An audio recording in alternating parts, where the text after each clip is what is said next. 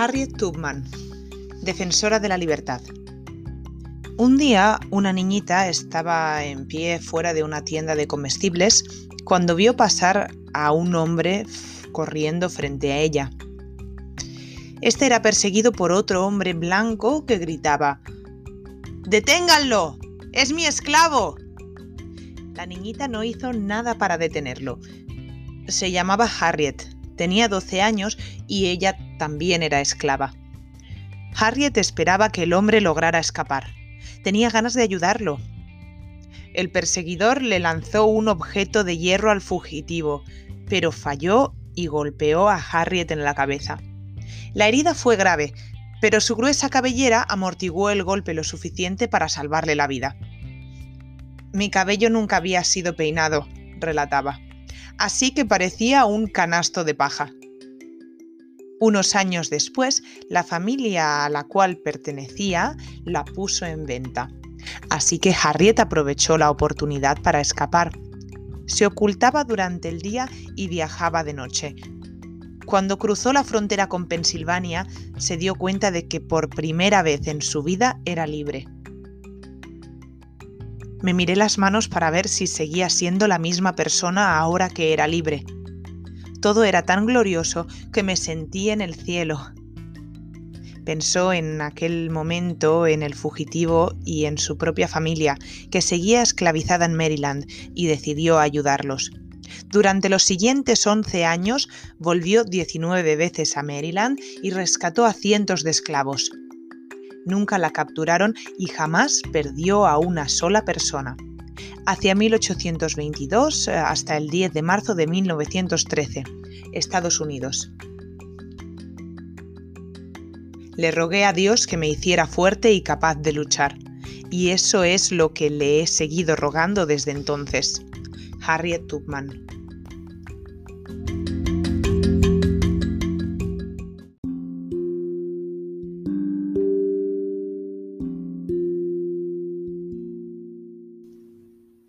Hatshepsut, faraona. Mucho tiempo antes que Cleopatra, una mujer gobernó Egipto durante 25 años. Se llamaba Hatshepsut y fue la primera faraona.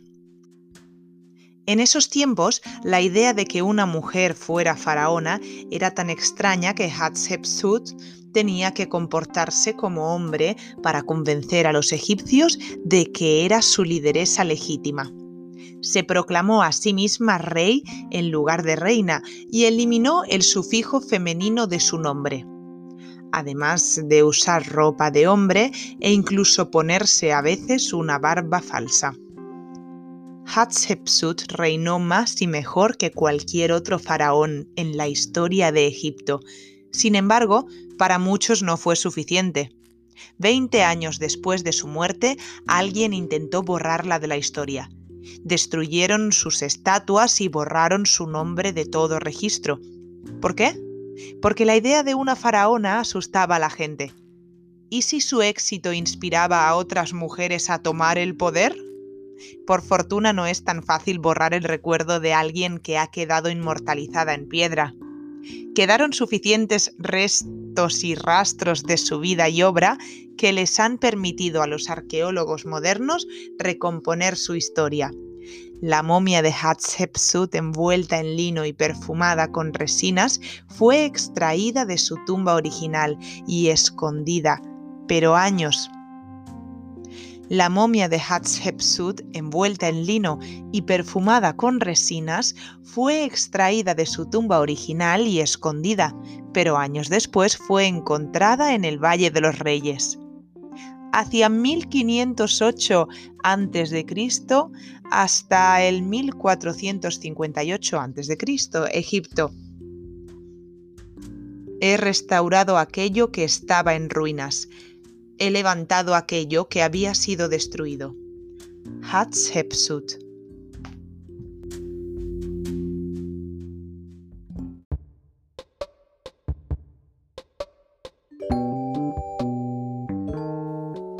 Helen Keller, activista. Había una vez una niñita llamada Helen que sufrió una fiebre tan terrible que quedó sorda y ciega a la vez.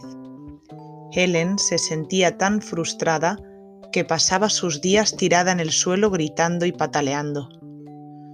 Su madre decidió entonces llevarla a una escuela especial para ciegos. Una talentosa y joven maestra de nombre Anne Sullivan conoció a Helen e intentó enseñarle a hablar. Pero, ¿cómo aprender la palabra muñeca si no puedes ver tu juguete favorito? ¿Cómo decir agua si nunca has oído a alguien hablar? Anne se dio cuenta de que debía usar el sentido del tacto de Helen. Sostenía sus dedos bajo el agua corriente mientras le escribía la palabra agua en la mano. Luego le escribía la palabra muñeca mientras Helen abrazaba su muñeca favorita. Con el tiempo Helen fue entendiendo que las distintas palabras nombraban diferentes cosas.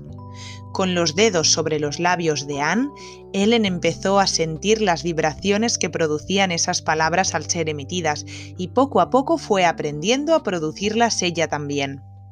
Con el tiempo logró hablar por primera vez en su vida. También aprendió a leer en braille, pasando los dedos por encima de los puntos sobresalientes e incluso estudió varios idiomas como francés, alemán, latín y griego.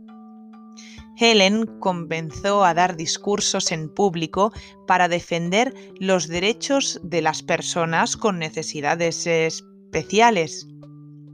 Helen comenzó a dar discursos en público para defender los derechos de las personas con diversidad funcional. Viajó por todo el mundo en compañía de su increíble profesora y su amado perro. No necesitaba palabras para decirles lo que sentía, bastaba con que les diera un fuerte abrazo afectuoso. 27 de junio de 1880, 1 de junio de 1968, Estados Unidos. Lo mejor y lo más hermoso de esta vida no puede verse ni tocarse. Debe sentirse con el corazón.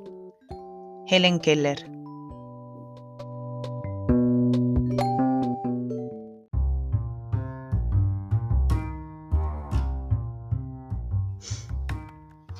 Hillary Rodham Clinton, candidata presidencial.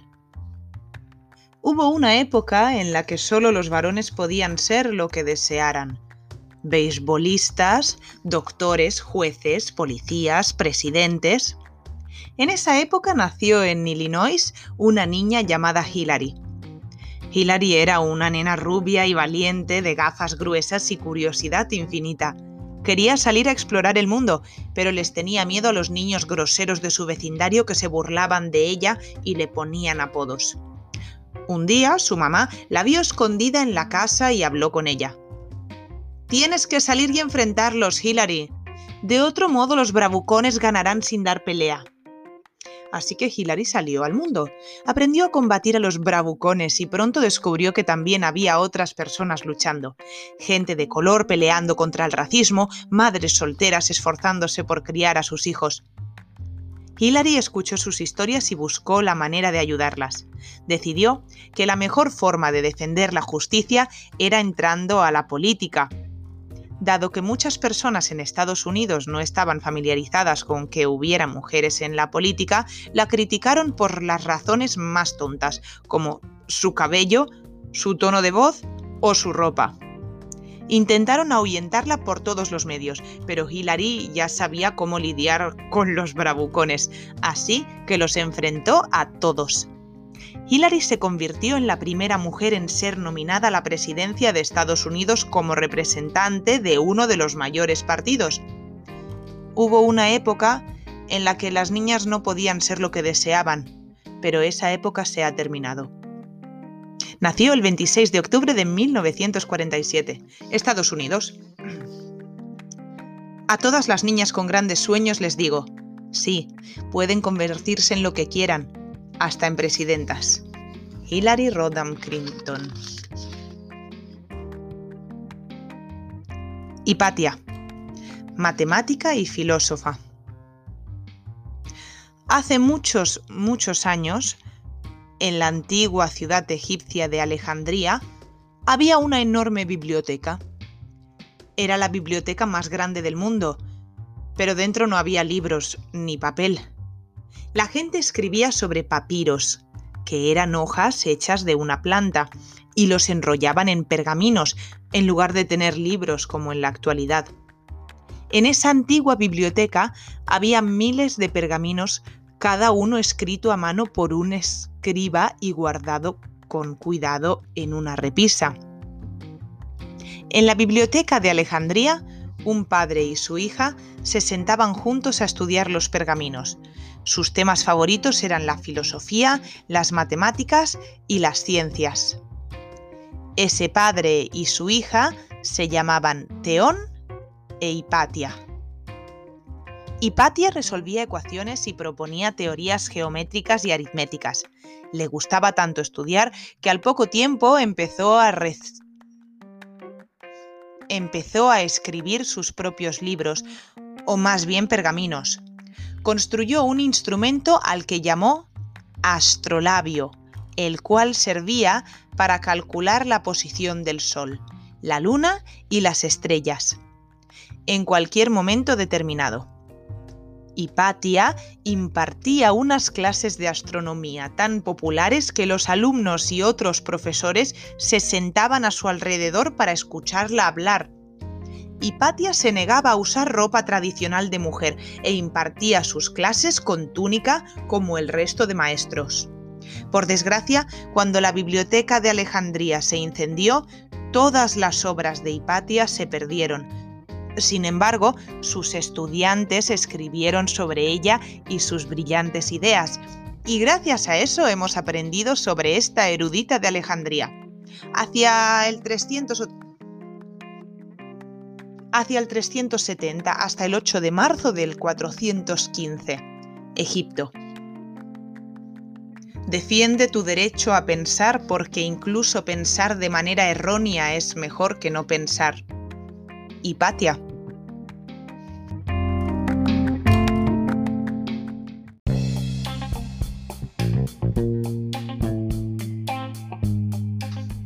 Joan Jett, estrella de rock.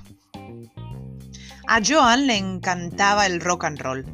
Una Navidad, cuando tenía 13 años, recibió de regalo su primera guitarra. Estaba fascinada, pero le faltaba algo. Tocar sola no está mal, pensaba. Pero si de verdad quisiera ser estrella de rock, necesito una banda. Un año después había formado su banda. Sandy en la batería, Sherry en la voz, Jackie en el bajo y Lita en la guitarra principal. Joan tocaba la guitarra rítmica y cantaba, y juntas eran The Runaways. Tenía 15 años, eran escandalosas y les encantaba. En el escenario, Joan siempre usaba un overol rojo de cuero y Sherry salía por lo regular en ropa interior. Son demasiado jóvenes, les gritaban. ¿Y qué? contestaban ellas. Son demasiado escandalosas, se quejaba la gente. Entonces ellas hacían más escándalo. Las chicas no pueden tocar punk. ¿Así? ¿Ah, ya verán. Una de sus primeras canciones, Cherry Bomb, fue todo un éxito y su segundo disco, Queens of Noise, causó sensación en Japón pero no siempre fue fácil. En su propio país andaban de gira en una vieja camioneta destartalada en la que viajaban de un pueblo a otro por las noches. A veces la gente les gritaba insultos o les lanzaba cosas, pero a las Runaways no les importaba. Ellas vivían para la música y se sentían más vivas que nunca. Nació el 22 de septiembre de 1958, Estados Unidos. Mi guitarra no es un objeto, es una extensión de mí misma. Es parte de lo que soy. Joan Jett.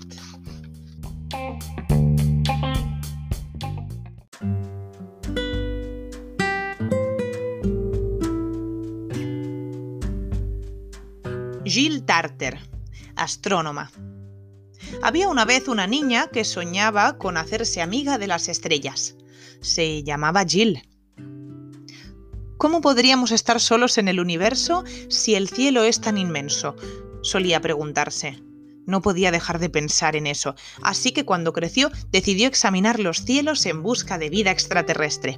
Se convirtió en astrónoma y directora del SETI, el centro de investigación científica más importante del mundo que estudia la posibilidad de vida en el espacio exterior. Durante años, Jill y su equipo estudiaron cientos de sistemas estelares con ayuda de radiotelescopios ubicados alrededor del mundo. Todas las noches buscaba señales de civilización en planetas distantes. Nadie sabía ni sabe aún qué clase de sistemas de comunicación podrían usar los seres de otro planeta. Lo único que sabemos es que el universo es demasiado grande como para que seamos sus únicos habitantes. Jill disfrutaba en particular sus paseos nocturnos bajo el cielo estrellado. Me gusta ir al cuarto de controles para iniciar mi turno a medianoche, Orión estaba justo encima de mi cabeza, como un viejo amigo. Recuerda, ninguna de sus investigaciones ha logrado producir evidencia científica de la existencia de vida extraterrestre, pero Jill no pierde la esperanza. Nadie dice que no hay peces en el agua, solo porque un vaso de agua sale vacío, afirma. Nació el 16 de enero de 1944, Estados Unidos. Las ideas científicas iluminan los recovecos oscuros. Jill Tarter.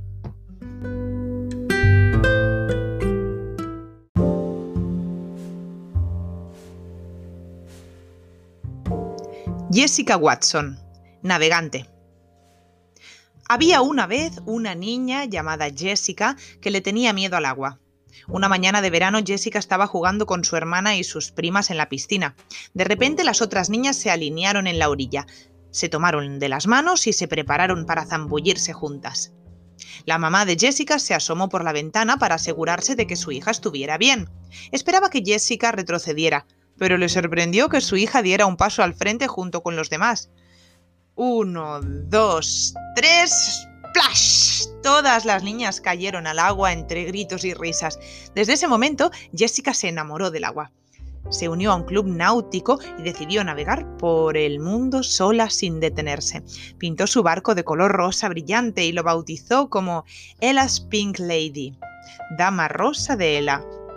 Aprovisionó el barco con pasteles de carne, hígado, patatas, eh, latas y latas de alubia, 150 botellas de leche y mucha agua, y zarpó desde el puerto de Sydney. Tenía apenas 16 años.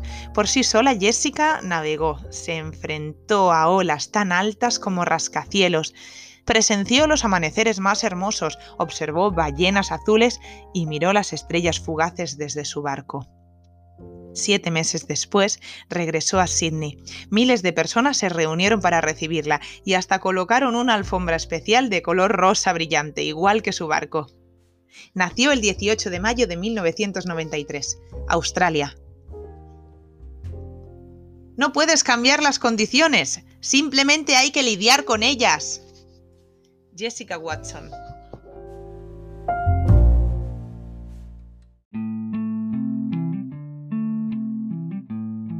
Jacques Delaye, pirata.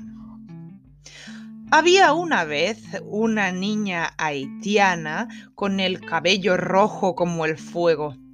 Su nombre, Jacquot. La madre de Jacquot falleció mientras daba a luz a su hermano menor.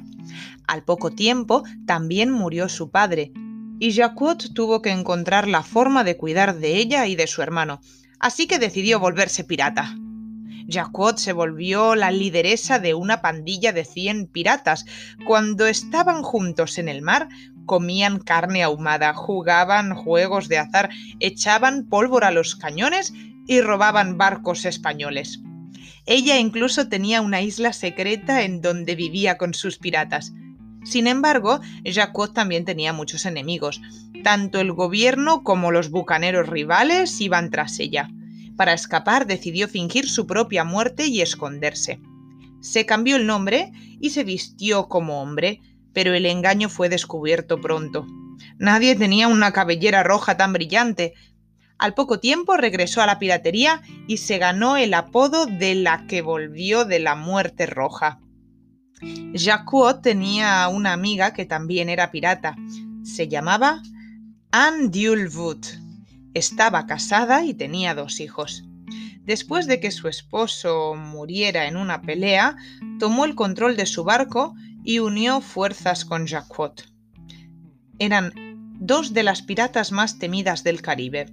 Sus historias se convirtieron en leyendas que se contaban hombres y mujeres piratas entre sí, mientras ellas yacían tumbadas en sus hamacas bajo las estrellas mecidas por las olas, soñando con las aventuras que les esperaban al amanecer. Desde 1640 hacia 1660. Haití. No puedo amar a un hombre que me mande, como tampoco puedo amar a quien se deje mandar por mí. Jacques Delay.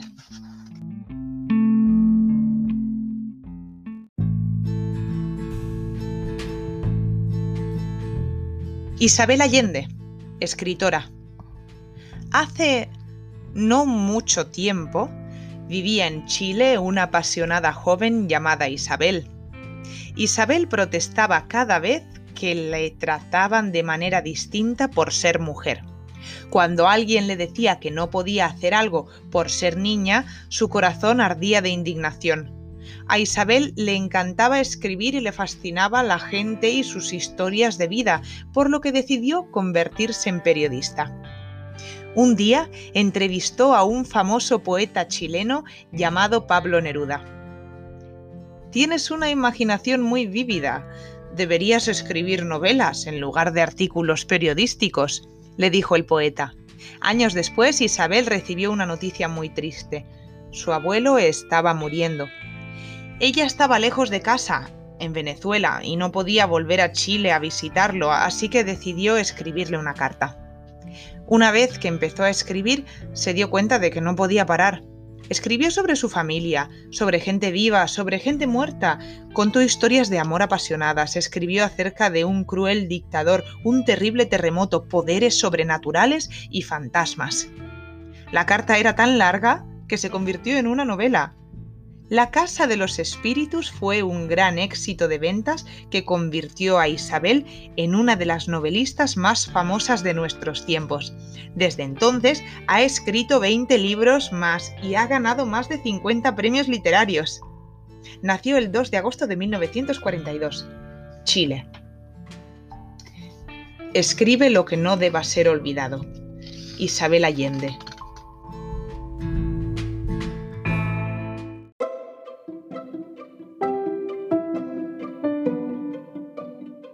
Isabel I, reina. Había una vez un rey que estaba empeñado en tener un hijo varón al cual dejarle su reino. Cuando su esposa dio a luz a una niña, el rey Enrique VIII estaba tan furioso que dejó a su esposa, mandó a la niña lejos y se casó con otra mujer. Él creía que solo un hombre podría gobernar el país después de su muerte, por lo que fue una gran noticia que su nueva esposa diera a luz un niño, Eduardo. Isabel, la hija de Enrique, creció siendo una niña brillante y alegre con su larga cabellera pelirroja y su temperamento feroz. Eduardo, en cambio, tenía apenas nueve años cuando murió su padre y fue nombrado rey. A los pocos años, él también enfermó y murió. Y su hermana mayor, María, tomó el trono.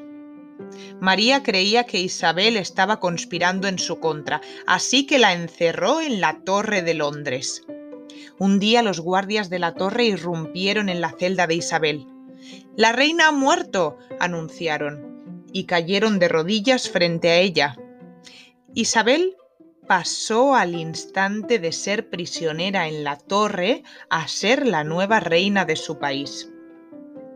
La corte de Isabel les abrió las puertas a músicos, poetas, pintores y dramaturgos.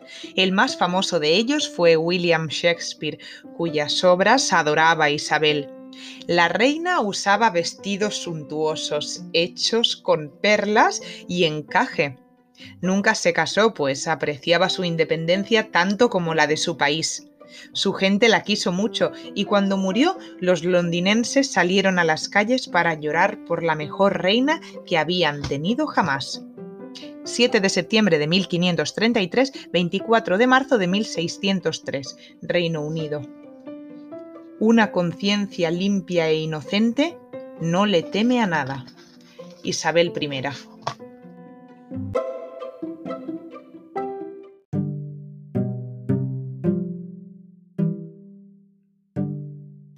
Kate Shepard, sufragista.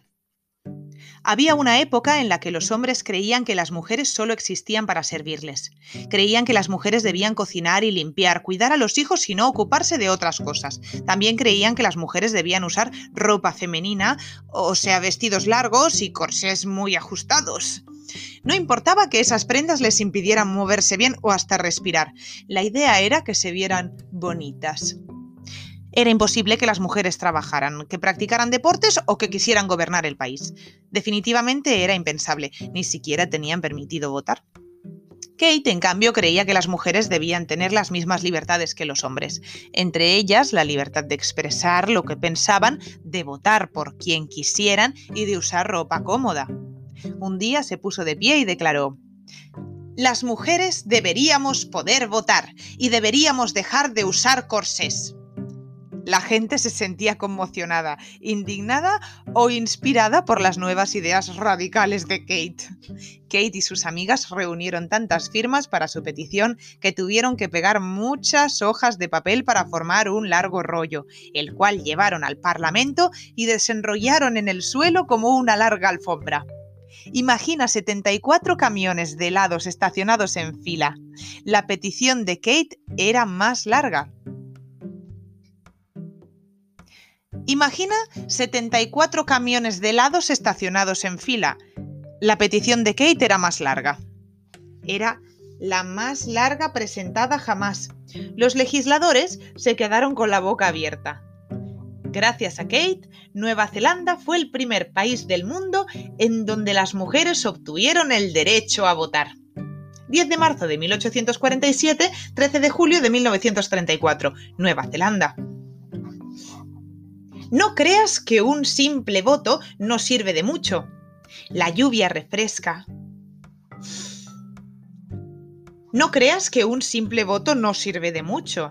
La lluvia que refresca el suelo reseco está hecha de simples gotas. Kate.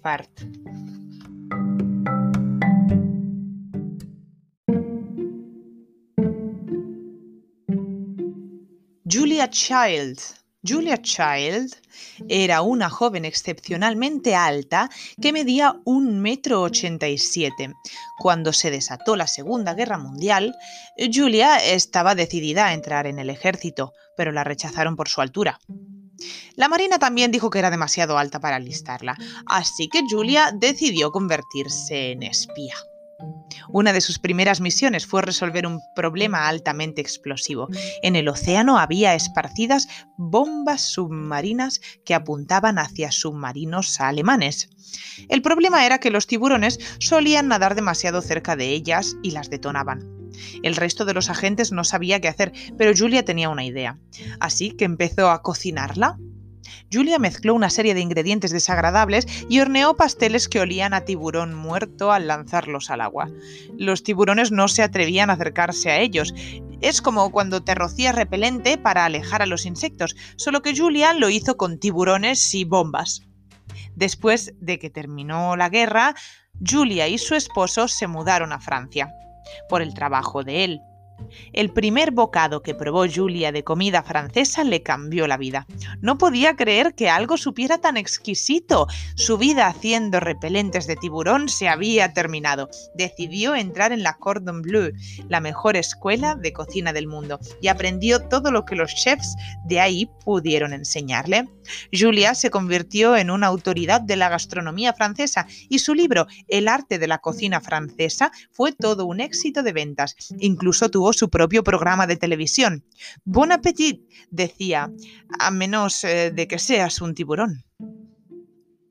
15 de agosto de 1912, 13 de agosto de 2004, Estados Unidos. Una fiesta sin pastel no es más que una mera reunión.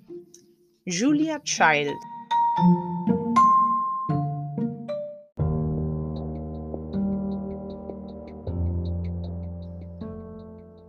Irena Sendlerova, heroína de guerra. Había una vez una niñita polaca llamada Irena que adoraba a su papá. Sin embargo, un día se desató una terrible epidemia de tifus en Varsovia, la ciudad en la que vivían. El padre de Irena era un valiente médico que podría haberse alejado de los enfermos para no arriesgarse, pero prefirió estar con ellos y cuidarlos hasta que él también contrajo la enfermedad. Antes de morir habló con su hija. Irena, si ves a alguien ahogándose, debes aventarte e intentar salvarlo. Irena atesoró las palabras de su papá y cuando los nazis empezaron a perseguir a los judíos en Polonia, decidió ayudar a las familias judías a salvar a sus hijos. Les dio a los niños nombres cristianos y encontró familias cristianas que los mantuvieran a salvo. Escribía los nombres verdaderos y los nombres nuevos en pequeños trozos de papel que enrollaba y escondía en frascos de mermelada. Luego enterraba los frascos en el jardín de un amigo, debajo de un gran árbol. A veces los niños más pequeños lloraban cuando Irena se los llevaba, para distraer a los guardias nazis y disimular el llanto, Irena entrenó a su perro para que ladrara cuando ella se lo indicara. Ocultaba a los niños en sacos, en bolsos llenos de ropa, en cajas y hasta en féretros. En tres meses salvó a 2.500 niños y niñas. Después de la guerra, desenterró los frascos de mermelada y reunió a muchos de ellos con sus verdaderas familias. 15 de febrero de 1910, 12 de mayo de 2008, Polonia. De niña me enseñaron que si alguien se estaba ahogando, había que rescatarlo sin importar su religión o nacionalidad. Irena Sendlerova.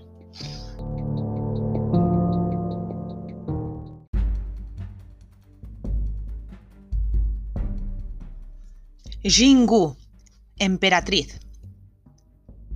Hace muchos, muchos años vivía en Japón una emperatriz que esperaba un bebé. Un día su esposo, el emperador, le declaró la guerra a un grupo de rebeldes, pero Jingu no estaba de acuerdo. Ella había tenido una visión en sueños. Debían usar su ejército para invadir Corea. Un país lleno de maravillas deslumbrantes. Sin embargo, el esposo de Jingu no siguió su consejo, perdió la batalla contra los rebeldes y murió. Aún embarazada, Jingu mantuvo en secreto la muerte de su esposo, se puso las prendas del emperador y derrotó a los rebeldes por sí sola. Luego condujo el ejército japonés por el mar de Japón para conquistar Corea, tal como lo había predicho en sueños. Además de tener sueños que la ayudaban a ganar batallas, se creía que Jingu poseía toda clase de poderes mágicos. Se decía que era capaz de controlar las mareas con dos joyas especiales que guardaba en un joyero. Otros decían que su hijo Ojin permaneció en su vientre durante tres años, para darle tiempo a su madre de invadir Corea y volver a casa antes de dar a luz. Lo cierto es que Jingu tenía una fuerza y un talento excepcionales. Fue una guerrera heroica que nunca temió responsabilizarse de sus acciones. Si la excepción tiene éxito, será gracias a ustedes, mis queridos ministros. Si no, toda la culpa será mía, les dijo. La expedición fue un éxito y Jingu reinó durante más de 70 años desde el 169 hacia el 269. Japón. Con las armas en alto, enfrentaremos con valentía las inmensas olas. Nuestra flota está lista para apoderarse de la tierra de los tesoros. Jingu.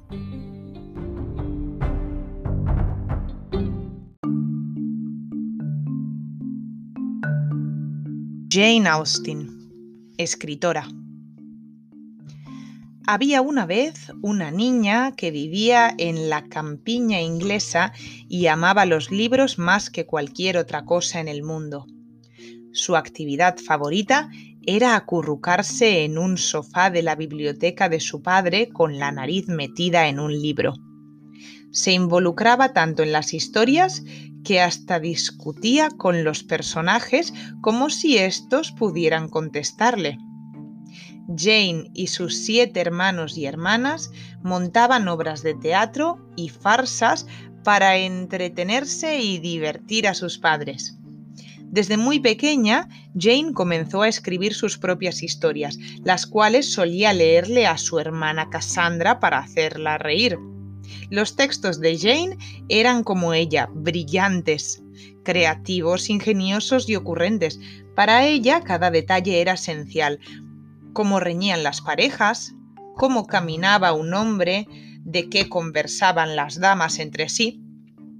Todas eran claves que revelaban la personalidad de la gente. Jane anotaba todo en sus cuadernos para usarlo en sus novelas.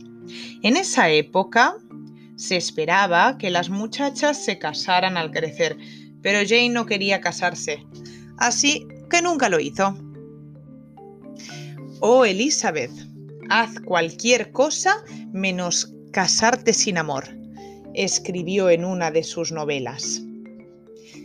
Jane Austen se convirtió en una de las escritoras más famosas en la historia de la literatura inglesa.